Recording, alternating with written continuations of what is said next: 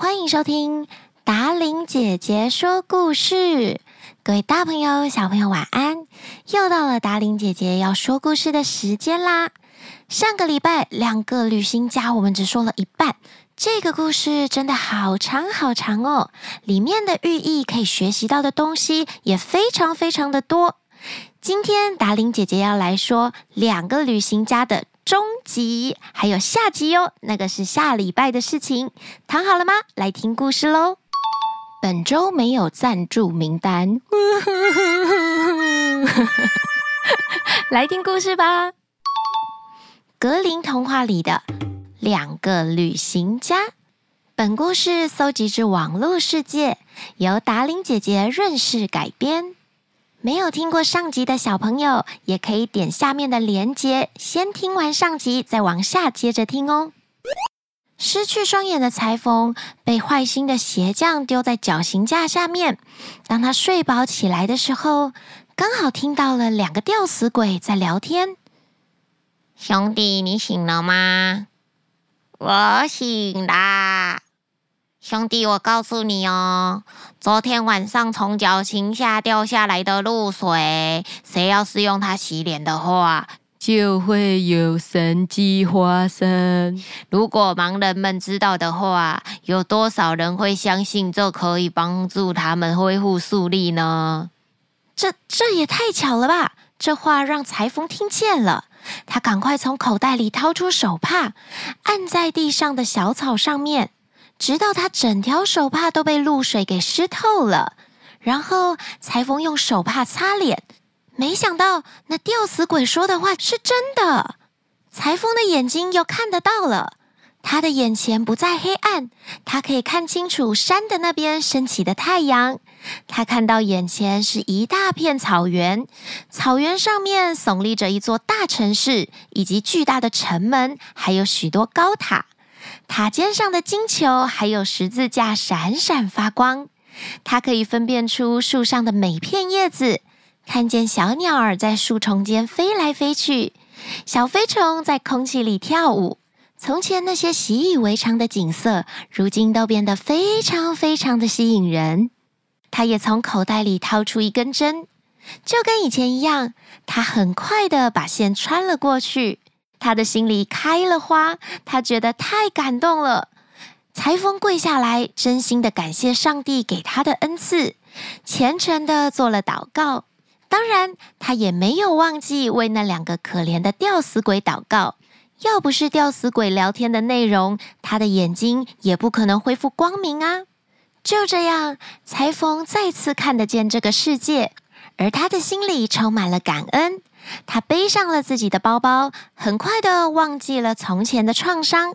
他又唱着歌往前走了。他走着走着，遇到了第一样东西，是一只在田里奔跑着的棕色小马。裁缝一把抓住了马的鬃毛，想要跳上去，骑着小马进城。可是棕色小马对他说：“我还太小，像你这么轻的裁缝，还是能把我的背脊压断。”你放我走吧，等我长大以后，我一定会报答您的。棕色小马对裁缝这样说着：“去吧，哈哈，你这个调皮的小家伙。”善良的裁缝轻轻地拍了一下他的屁股，小马高兴地走了。他蹦过树丛，跳过水沟，一溜烟的跑进了广阔的田野里。虽然眼睛恢复光明，裁缝很开心，但是他的肚子里却是空荡荡的。到目前为止，他还没有吃下任何东西呢。啊，等一下，我只要一看见能填饱肚子的动物，只要我嚼得动，无论如何我都要把它给吃下去。太饿啦！裁缝心里想着。就在此时，有一只神态高贵的白鹳，迈着优雅的步子从草地上走了过来。等等等等，等一下！裁缝大声的喊着，一把抓住了白鹳的腿。不管你好吃还是不好吃，我可是饥不择食啦！我得砍下你的头，然后把你烤来吃。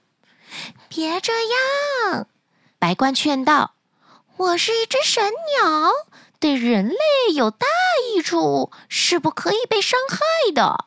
你放了我吧！如果你放了我，我会以其他的方式来报答你的。啊，那么你走吧，长腿兄弟。裁缝说，然后他放开了手，白鹳飞起来，一双长长的脚悬在下面，姿态优美的往远方飞去了。哎呀，这样没完没了，何时我才吃得到东西呀？裁缝自言自语：“哎呦，我是饿上加饿，已经饿得前胸贴后背了。再碰上什么东西，我绝对不客气啦。”就在此时，裁缝看见有一对鸭子在一个水池里面游泳。啊，你们来的可真是时候！裁缝说着，伸手抓住其中一只，正要把它的脖子碾断的时候，猛然间有一只老母鸭藏在芦苇当中，高声叫着。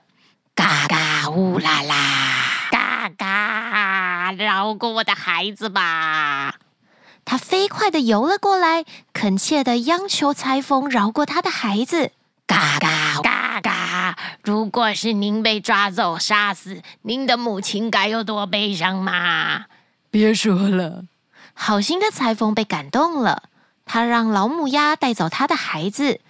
善良的裁缝还是没有吃到任何的东西。他转过身，发现自己站在一棵年代很老很老的老树前面，他的半截身躯都已经空了。野蜂在树洞前飞出飞进的忙个不停。裁缝想到，蜂蜜也许可以恢复他的体力，但是蜂后飞了出来，警告裁缝说：“如果你碰到我的子民，毁坏我的蜂窝。”我们的风筝会变成无数根烧红的钢针，刺进你的皮肤。不过，你要是不打扰我们的生活，走你自己的路，我们会为你效劳的。蜂后对他说：“善良的裁缝虽然肚子很饿，但是他决定不要破坏蜜蜂们的生活，就不吃蜂蜜了。”哎呀，我到底什么时候才有东西吃呀？他拖着饥饿不堪的身子进了城，一进城他就看到一间酒店，走进去，饭菜刚好做好，他迫不及待坐下，狼吞虎咽的吃了起来。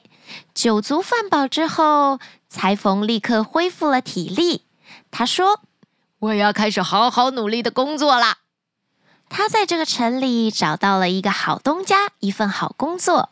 由于裁缝的缝纫手艺很高超，时间不久他就出名了。每个人都想要拥有一件小裁缝做的新外套。裁缝的名声越来越大，一天比一天还要响亮。就连国王都想要一件他做的外套。于是国王任命他作为皇宫的裁缝师。世界上就是有这么巧的事情。当年那个害他失去双眼的鞋匠，居然也成了皇宫的专属鞋匠。当鞋匠看到裁缝以及他那双明亮的眼睛时，他吓坏了。这个乐观的笨蛋居然还活着，还变成了国王的裁缝。在他报复我之前，我得先出手。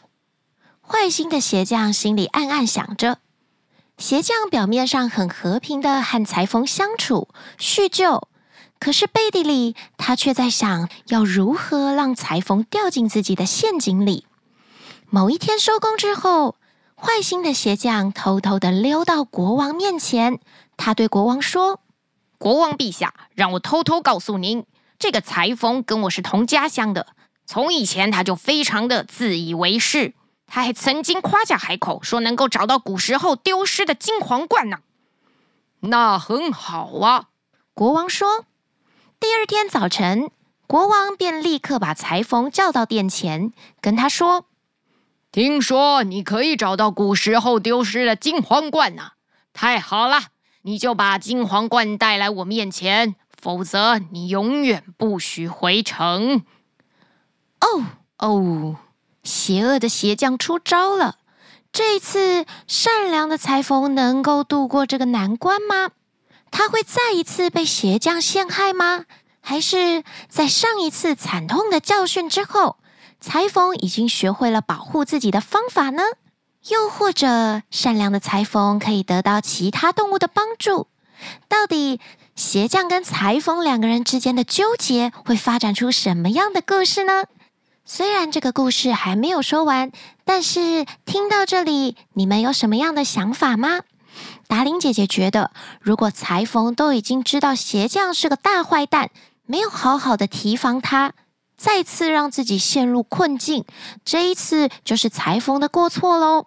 虽然我们要当一个善良、懂得帮助别人的人，但是如果遇到不公不义或者是心眼太坏的人，给了他几次机会，他还是没有改进，那么你就要懂得保护自己，不要再受到伤害喽。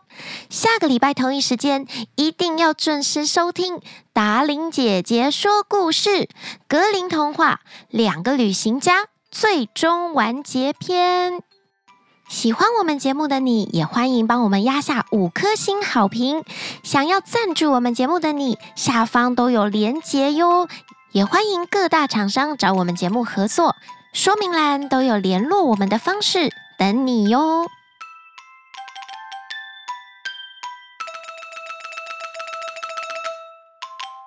善良的裁缝听到风后这么说，这么说，所以啊说。趁着，趁着，趁着，趁着，趁着太难了啦！人虽然要善良，善良。